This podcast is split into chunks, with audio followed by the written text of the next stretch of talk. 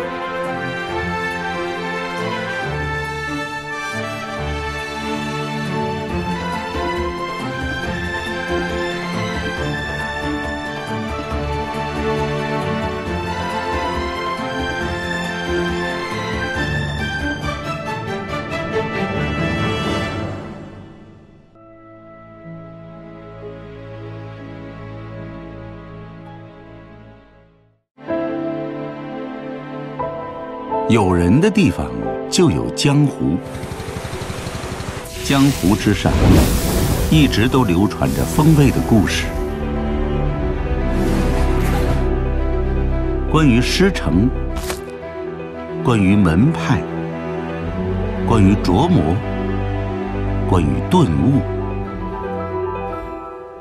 无论置身繁华闹市，还是身居乡野陋巷。世上的滋味，就这样流转于方寸餐桌，交织在冷暖人间。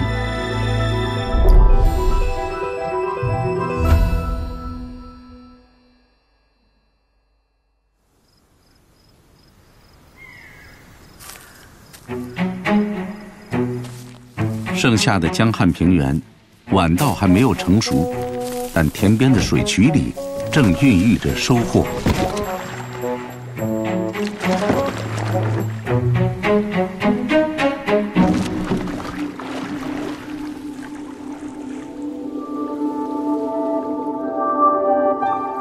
水下隐藏的迷魂阵叫地龙，猎物一旦钻进，便难逃罗网。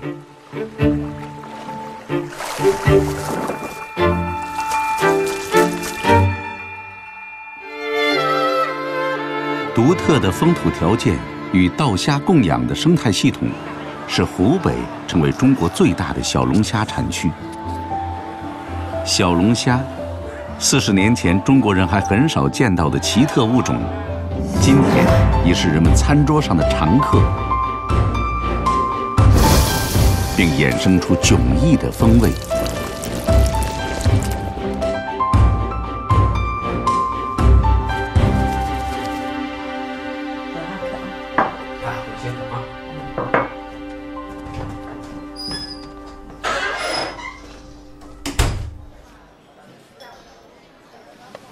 这是湖北潜江一家普通的小龙虾店，因为背靠产区，拥有得天独厚的食材来源，忘油焖烧的甜辣风味，赢得当地人的青睐。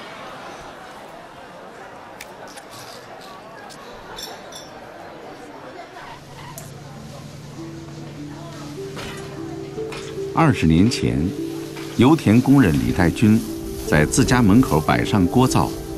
成为这里最早做小龙虾的一批人。我们过去的有很多家嘛，有些做不下去的，我就慢慢慢慢去把人家的门面都转过来了。我不敢有一点闪失。餐饮江湖竞争激烈，小龙虾的风味潮流更是瞬息万变。有人选择坚守。有人选择突破。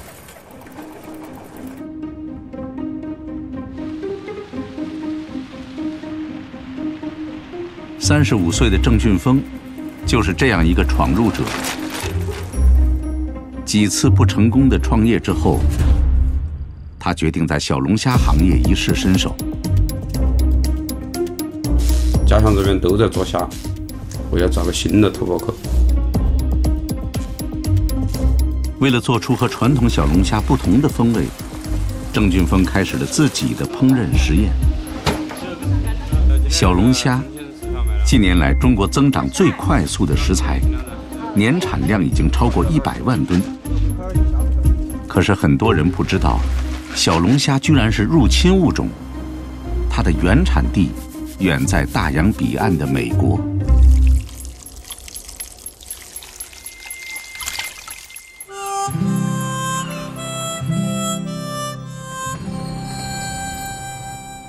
美国路易斯安那州，大约两百年前，这里的居民就开始食用小龙虾。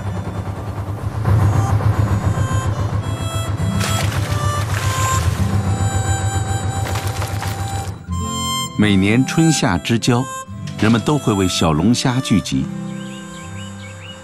周末，托马斯在郊外木屋迎接家人和朋友。小龙虾丰收季的野炊，需要大家共同参与。水煮时加入玉米、土豆和蘑菇，撒上卡姜粉，这是一种路易斯安那地区特有的混合调味料。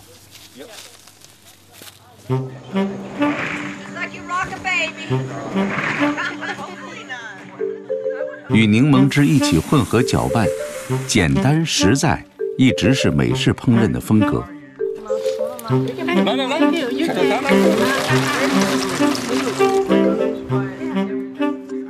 用小船做餐桌，无拘无束，畅快淋漓。小龙虾肉质饱满。滋味香辣，汁液占满手指的缝隙，带着粗犷浪漫的南部乡村气息。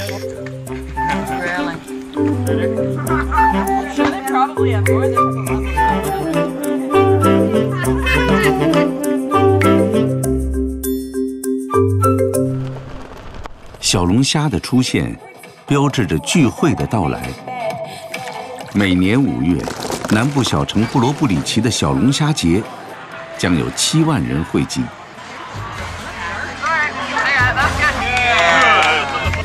美食派对、大胃王争霸、小龙虾逃跑比赛和狂欢舞会，是这里的人们迎接夏天的方式。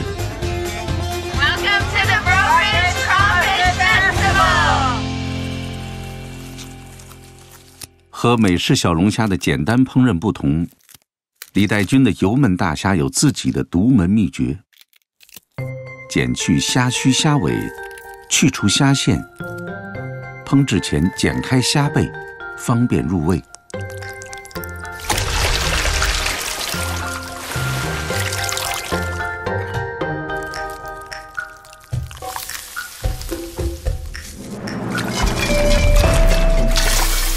几种香料在热油里爆出香味，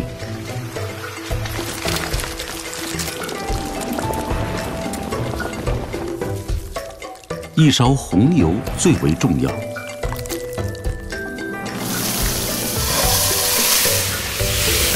爆炒，用啤酒烹烧，滋味渗透，油润不腻，辣而不燥。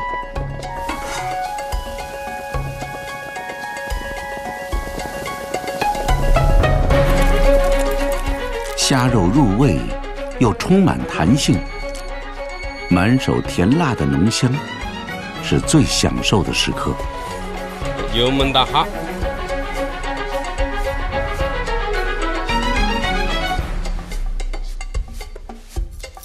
比李代军小十五岁的郑俊峰希望另辟蹊径，他需要一些特殊香料。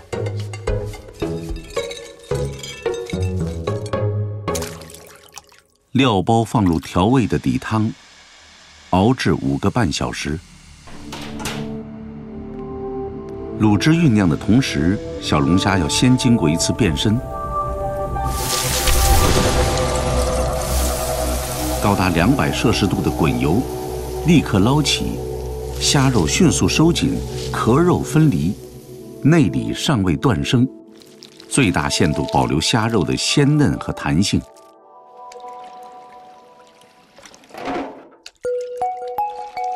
短暂油炸后的小龙虾倒进卤汁，小火慢煮二十分钟，关火浸烫，让滋味缓缓渗透。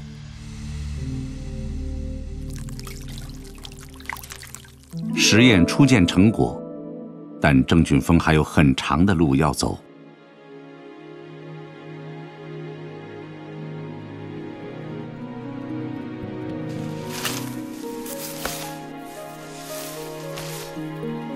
秋天，水稻成熟，也宣告着小龙虾季接近尾声。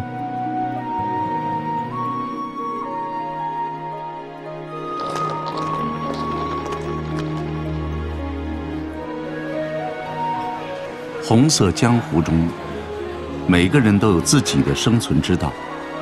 有人不变，有人求变。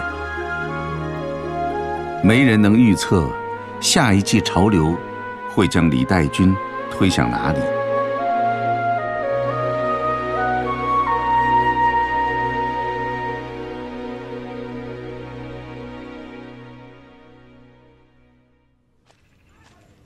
每天下午两点。小敏姐和丈夫都会准时出现在江边，等待他们的是新的忙碌。高压锅蒸熟鸡爪，逐一修剪。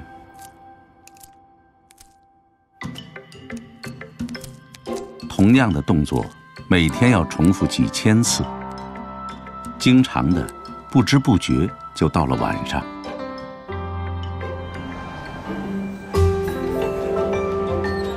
晚上九点，高架桥下支起简易餐桌，真正的忙碌才开始。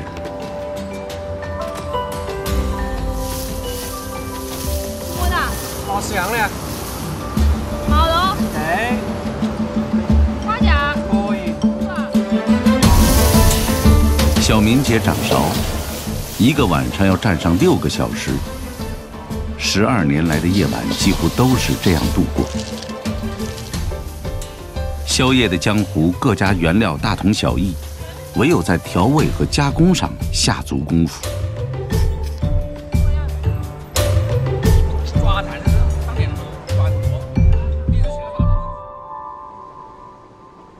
这对夫妻曾是多年的邻居。十五年前，接连的生活变故，让两个人彼此依靠，走到一起。曾经开在这里的家庭餐厅，帮助他们度过艰辛的岁月，也见证了逝去的年华。嗯，测了有一点多了。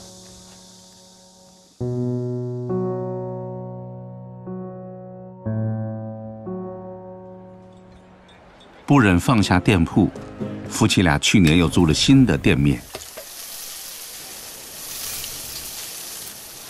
小敏姐从没有正式学过厨。是扑面而来的烟火气，让她摸索出一套生存技能。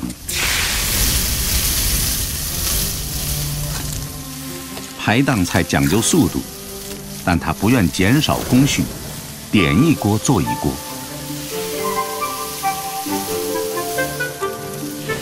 了解本地人喜爱的口味，小明姐根据季节调整焖煮时间。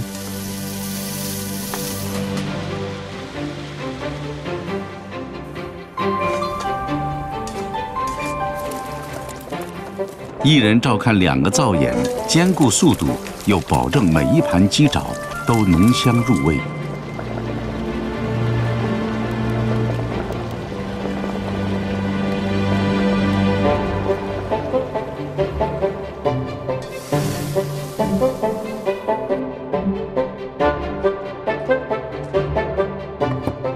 吃鸡爪的乐趣，在于啃食过程中的摸索。皮软骨酥，嫩滑软糯。我烧的爪子听了坨。你学教话。如果说早餐是一个城市的良心，那么宵夜就是一个城市的灵魂。中国的宵夜版图上，每个城市都有自己独特的风味。江湖最能概括这座码头城市的气质。派生的菜系粗犷豪放，麻辣鲜香。重庆人叫它乱劈柴，意思是不按常理出牌。乱劈柴，乱劈柴，乱劈柴，乱劈柴，来不来？来不来？划不划？划不划？划不来。划噻。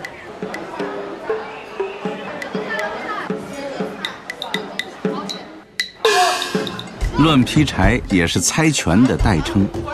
闯荡宵夜江湖，陈师傅有自己的玩法。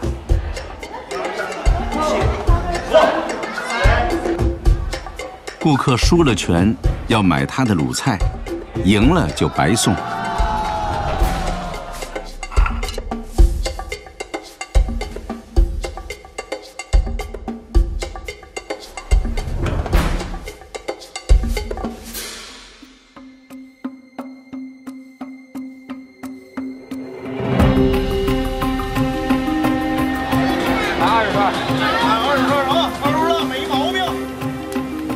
人说，夜市直通一座城市的胃。六百多米长的临河夜市，密布三百多个宵夜摊位，其中最多的是烧烤。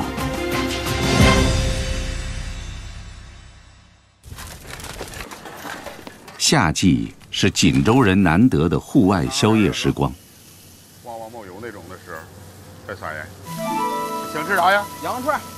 羊串来多少？啊，鸡脆骨，羊串来三十啊，来十个五花肉，一点啊。哎，好了好了。小串的小，是锦州人对串儿的昵称，也指肉粒的细小。肉小更容易入味，铁签穿起，内外同时受热。点上几十上百串小串，烟熏火燎中撸的是豪迈。吃的是滋味。哎，好嘞，还有串肉。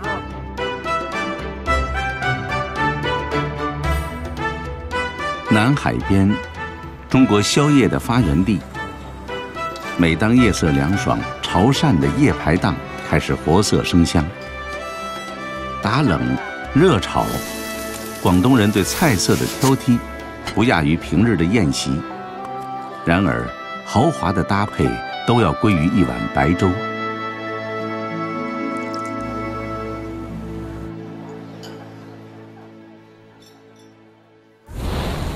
猛火烧滚，米粒将要开花时迅即关火。潮汕人把宵夜称为夜米，米就是粥，讲究水米分离，稠薄得当。与其他地方不同，汕头人对宵夜食物本身的专注，都融化于看似简单的白米。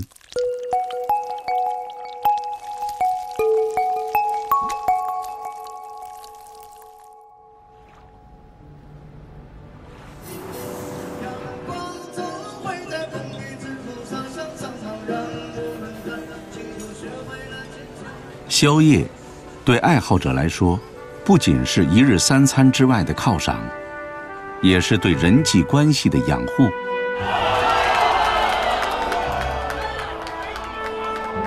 更是对于昼夜滋味的依依不舍。你看你们吃么子啊？宵夜摊几乎成了小敏姐生活的全部。女儿偶尔在子夜时分探望。才能让他在这川流不息的街头长夜里停下来歇一歇。那头都刮不下去，外面东西，他跟我不去我走的。本来就想。酒，酒，酒，酒，酒，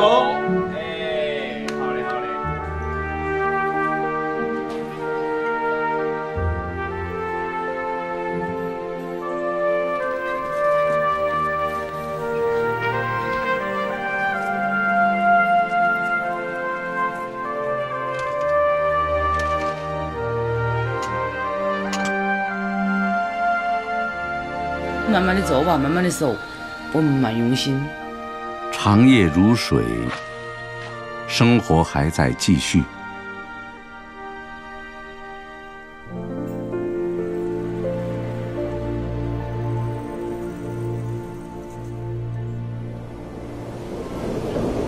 有江湖的地方就有流派。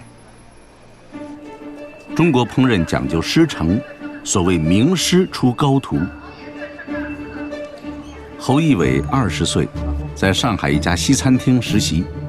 今天是他回南京探亲的日子。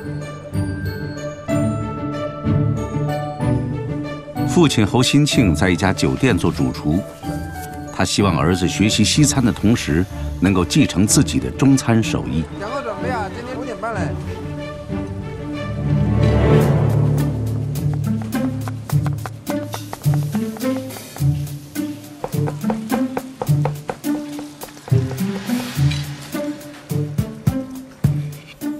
小侯认为刀工训练过于枯燥，父子俩常常意见不合。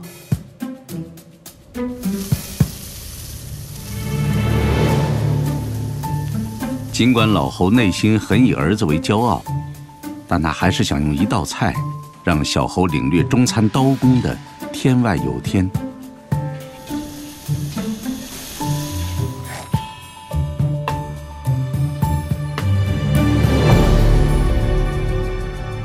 长江流域有一种河鲜，烹饪形式多样，但在南京地区有一种做法几近失传。这正是侯新庆想教给儿子的。你刀尖过来，它不会划到肉。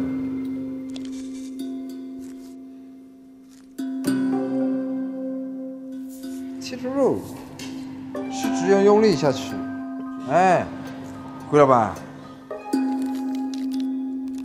黄鳝去骨，将刀反握，锋利并不是刀的全部真意，刀背给予沉稳有力的敲击，反复交叉，使黄鳝内侧肌肉松散起绒。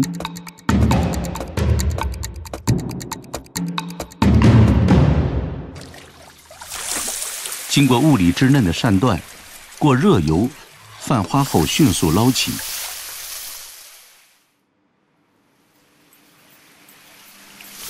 五花肉煸香，加高汤调味。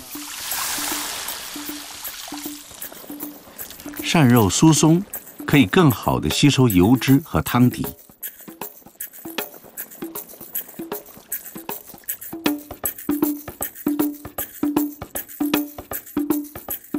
转入砂锅，小火慢炖。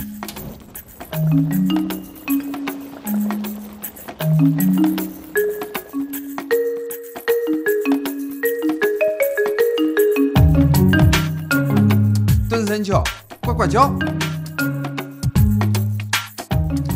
脆爽的鳝肉仿佛脱胎换骨一般，口感酥烂，汤汁饱满。侯新庆希望儿子能够理解自己的用心。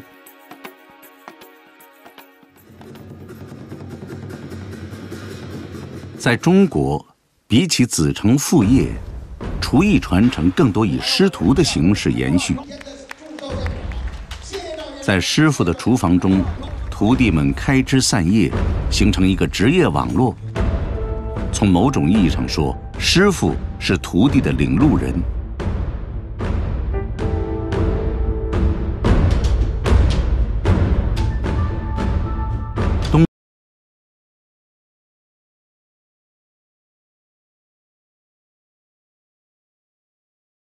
五十七岁的甄建军辞去了北京城里的工作，带着徒弟远离闹市，寻得郊区一个僻静之地，潜心研究一种罕见的传统食物。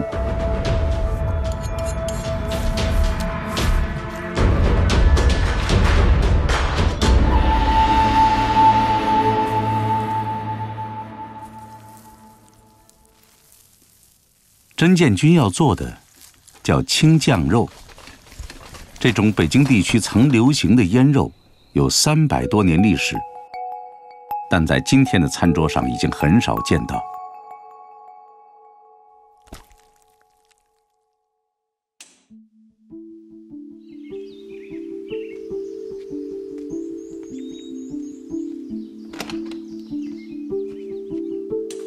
书籍记载，五花肉。需要连续七天反复腌制，上盐的比例、揉搓的时机、储存的条件，重重关爱，甄建军需要高人指点。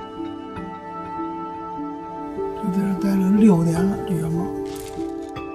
相隔五十公里，北京城东，退休多年的王希富，是研究古代生活方式的专家。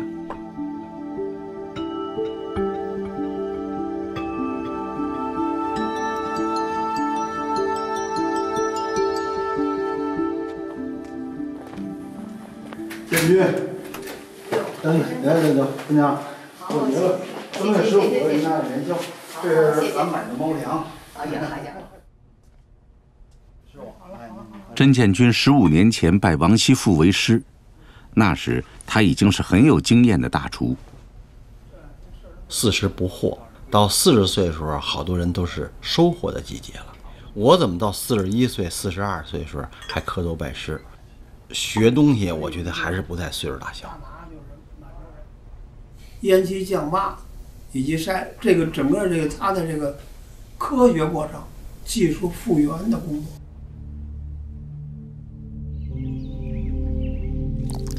按照师傅的交代，陈建军用水稀释黄酱，过细筛，酱汁中的颗粒体积越小，风味物质越容易渗透进猪肉。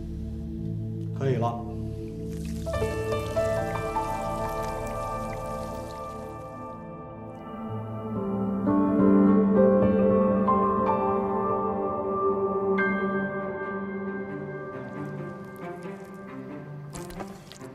经过连续八天降制，腌肉还要在通风的室内挂晾三个月。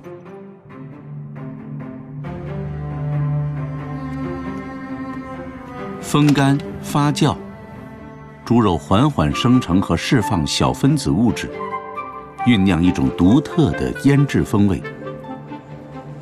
陈建军需要每天悉心护理，静待酱肉成熟的时刻。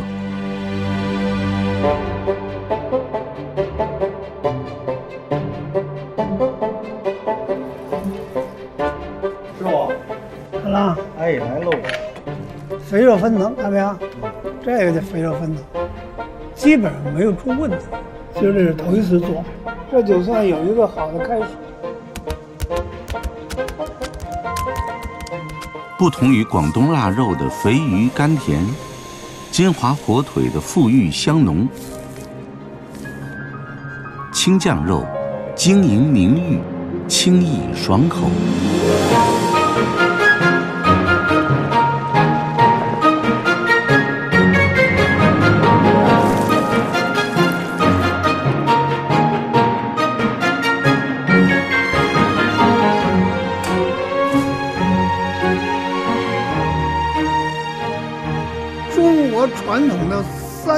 三大名肉，北京蘸一样，青酱肉。传承有序的师徒关系，不仅稳固了门派的江湖地位，也保证了人间风味的代代相传。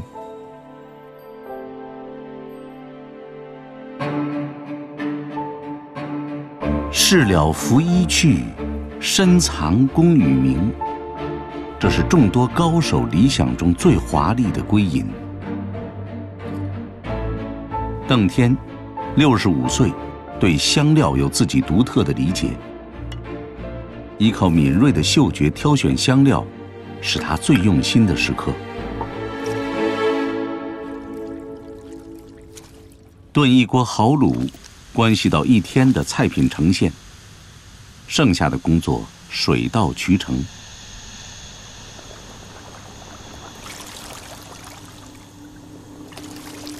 八十摄氏度的高汤，鸡肉烫制二十五分钟，精确到分毫。再放入冰镇的卤汁，慢浸两小时后，鸡肉出落的表皮爽滑，香味柔和。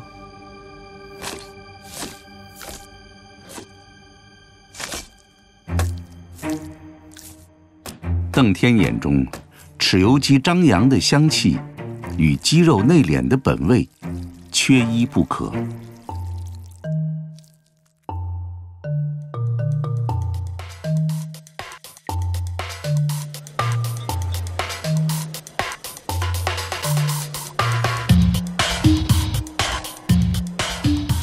石哥的工作是给餐厅提供海鲜。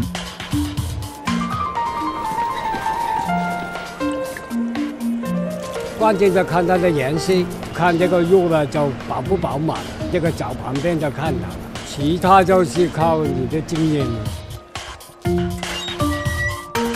每天早上九点，从渔船码头到中环，石哥都会准时把新鲜食材送到邓天手中。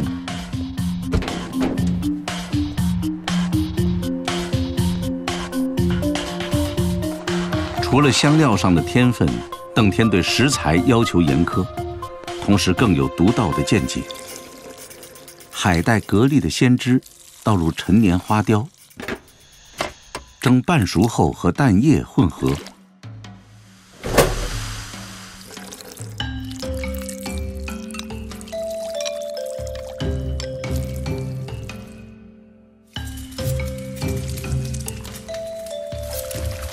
淋上鸡油，再次蒸制。酒香的蛋液垫底，浓香的鸡汁提味，衬托花蟹的鲜甜。最后放上一把素净细腻的米粉，意外获得口感和滋味的平衡。这独特的搭配出自邓天的设计。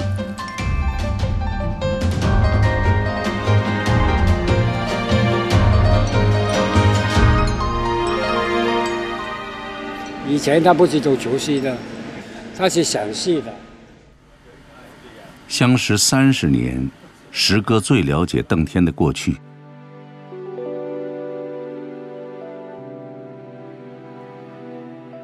曾经，邓天的事业版图横跨九龙，生意做得风生水起。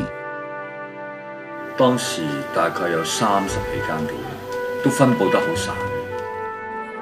然而，亚洲金融风暴突袭。让他在某一天醒来时，几乎失去了所有。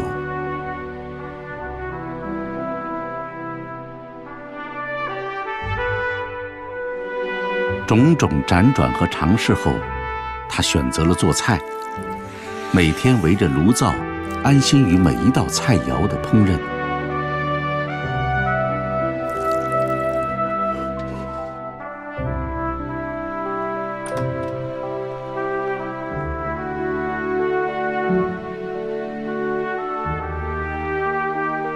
商业的雄心和中年的壮志，都已成往事。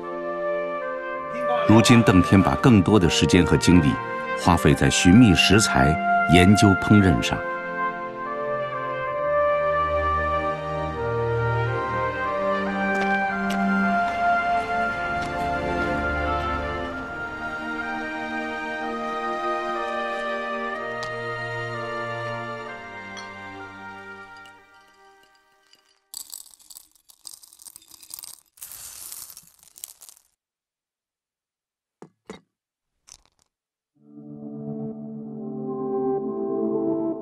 粤菜中有一味独特配料，邓天必须亲手制作。香气扑鼻的青柠檬，异常酸涩。驯服它，除了加入海盐，剩下的只有等待。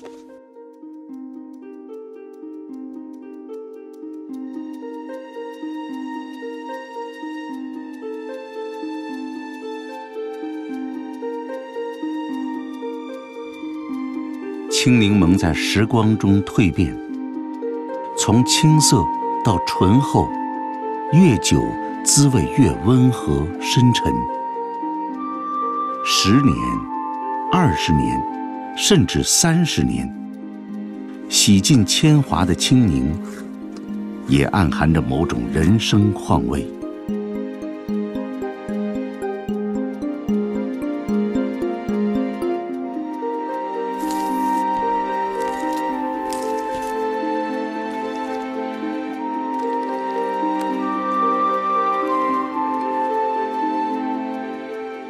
海鲜烹饪加入咸青柠，只需一点，芳香沁脾，瞬间惊喜味蕾。岁月积累的风韵款款释放，回味悠远绵长。其中的玄妙，只有知味者才能心领神会。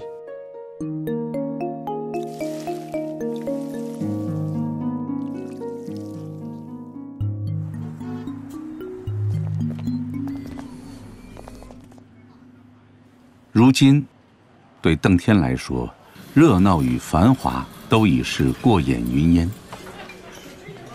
每当前厅的欢声笑语达到高潮，他便从后巷独自离去。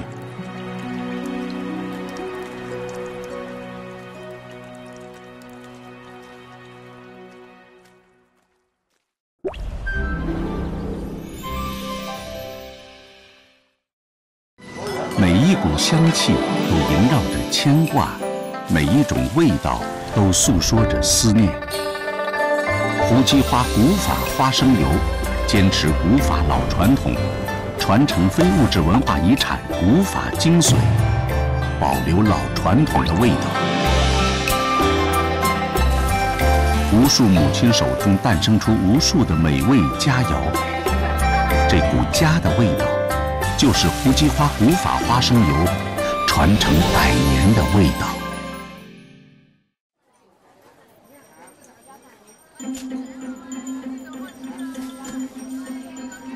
对生活在城市的人来说，菜场是风味的发端。厦门第八菜市场，简称八市，横跨几个街区，每天汇集大量新鲜食材。陈宝谦，巴士的活字典，只需要看上一眼鱼的外观，他就能详尽说出它们的生物属性，并且额外送上最佳烹饪方式。因为这项绝技，江湖人称“海鲜大叔”。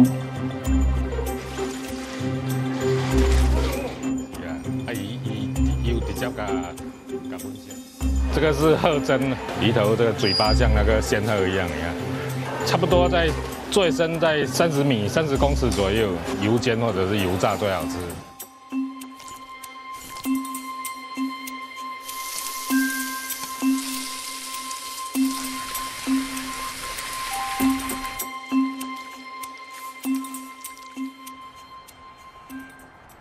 靠海吃海，海鲜大叔不但了解鱼类的习性，还熟悉海洋的出产。九月，有一种一年生的海味正在旺发期，是厦门人不会错过的味道。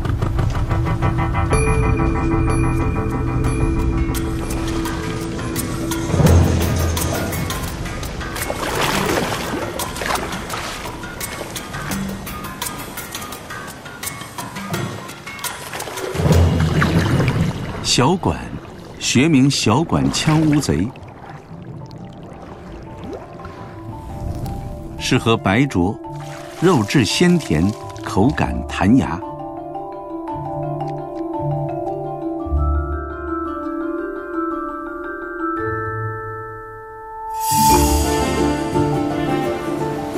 滨海城市厦门，每天渔获量巨大，种类庞杂。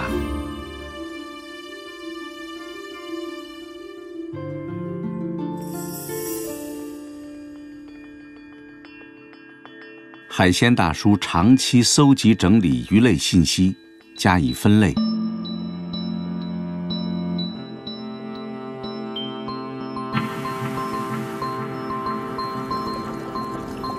尤其有毒或受保护的鱼类品种，他会提醒人们不要误食。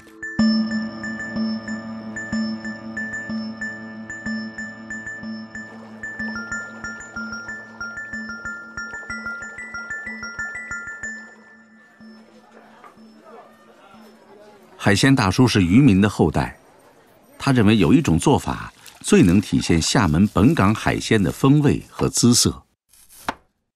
爆香萝卜干，用酱油和水做底，这是一种厦门独特的烹饪和调味方式——酱油水。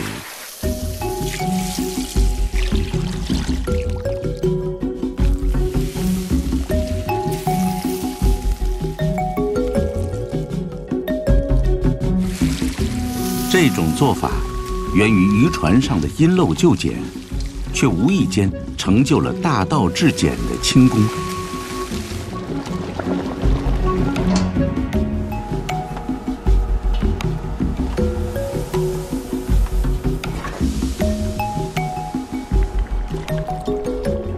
鱼肉肥厚细腻，焖煮后，咸鲜红亮的酱油水趁势而入，染色、提味、增鲜。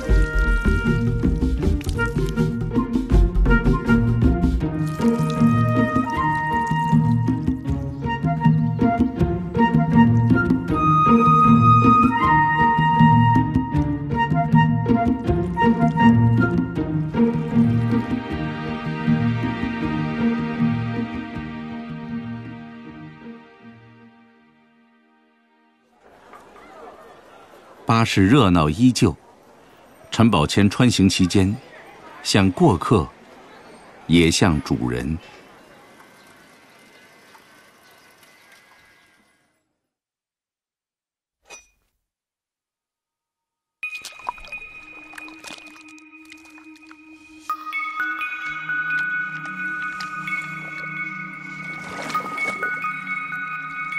鸡血加盐制成血豆腐。四川话里叫血旺。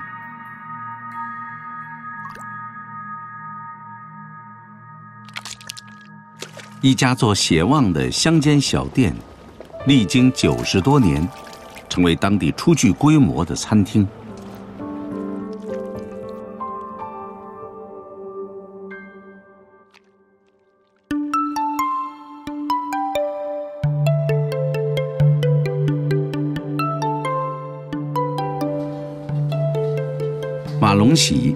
这家店的第四代经营者。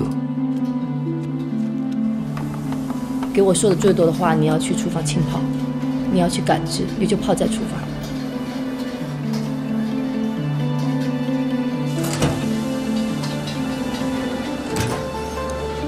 主厨景发金是马龙喜的长辈，这位川菜厨师为人忠厚稳健。为了给老店增添活力，新晋接管餐厅的马龙喜想到聘请外地厨师。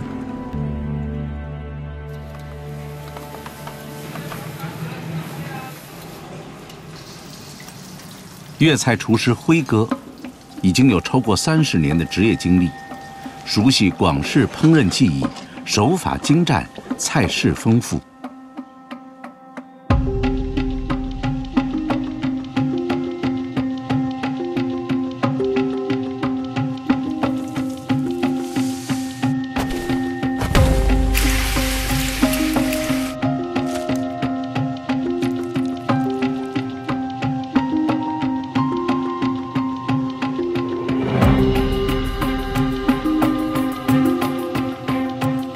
初来乍到，辉哥更像一个客场作战的球员。从业多年，他有自己固定的职业习惯。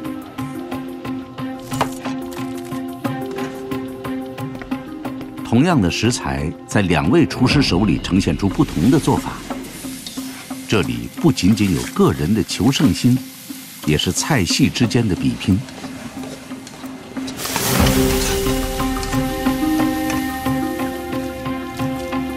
川菜重调味，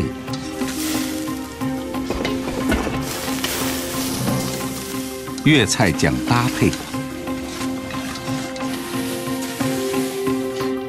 红腰生子烧牛肉，青芥红葱爆欧牛。从品质和口味上，辉哥并不输给景师傅，但辉哥的作用。在后厨秩序的重建上凸显出来。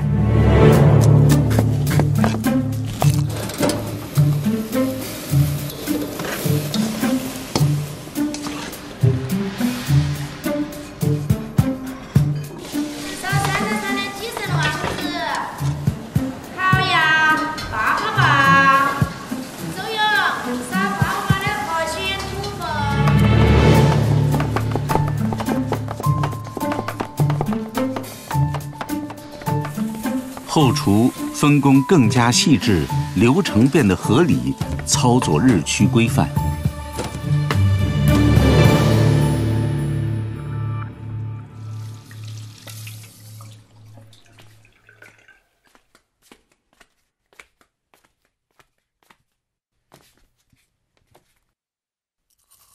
十八岁离家辉哥独自行走江湖在窑变万千中摸索自己的江湖之道。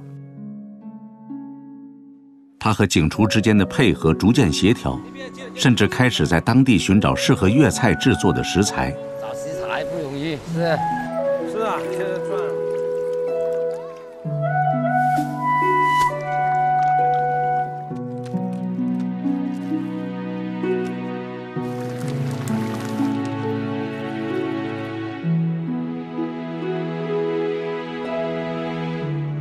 中国有几百万职业厨师，其中两广所占比例最高，很多人都经历着与辉哥相似的境遇。这已经是辉哥服务的第四家餐厅，每换一地，他都有新的感悟。彼此分享对烹饪的理解，辉哥和景师傅做着各种尝试。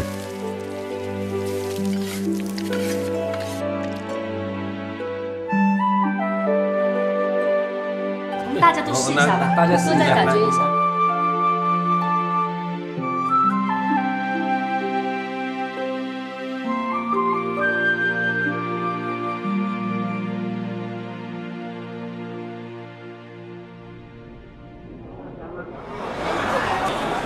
每天用餐高峰的到来，更要求两个人默契配合。如果说我们厨房头不团结哈，不配合，你是干不好的。五百平米的后厨，八十多人的团队，整整一小时，平均不到三秒就要完成一道菜品，必须齐整有序，分秒必争。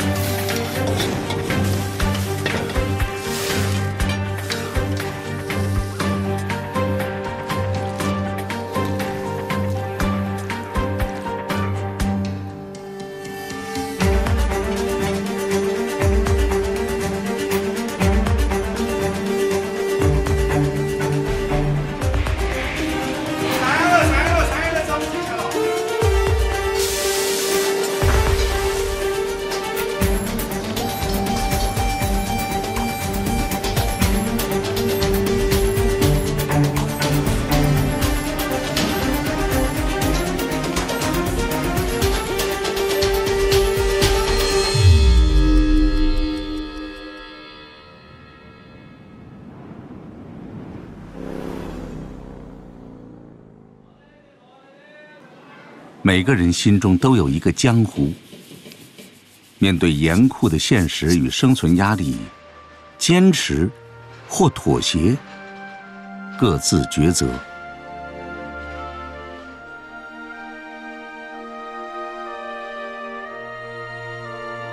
今年营业的最后一天，李代军请所有员工会餐。明天，门店要照例歇业。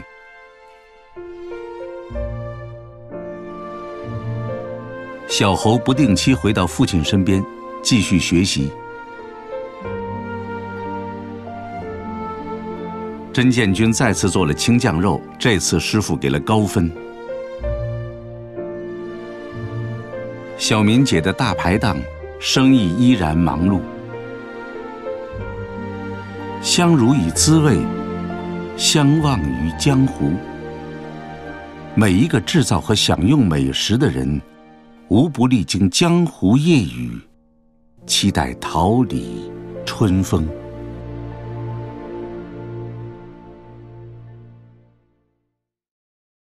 本节目由万达广场赞助播出。本节目由老油坊的香胡姬花古法花生油赞助播出。本节目由专业级舒适 SUV 东风雪铁龙天翼赞助播出。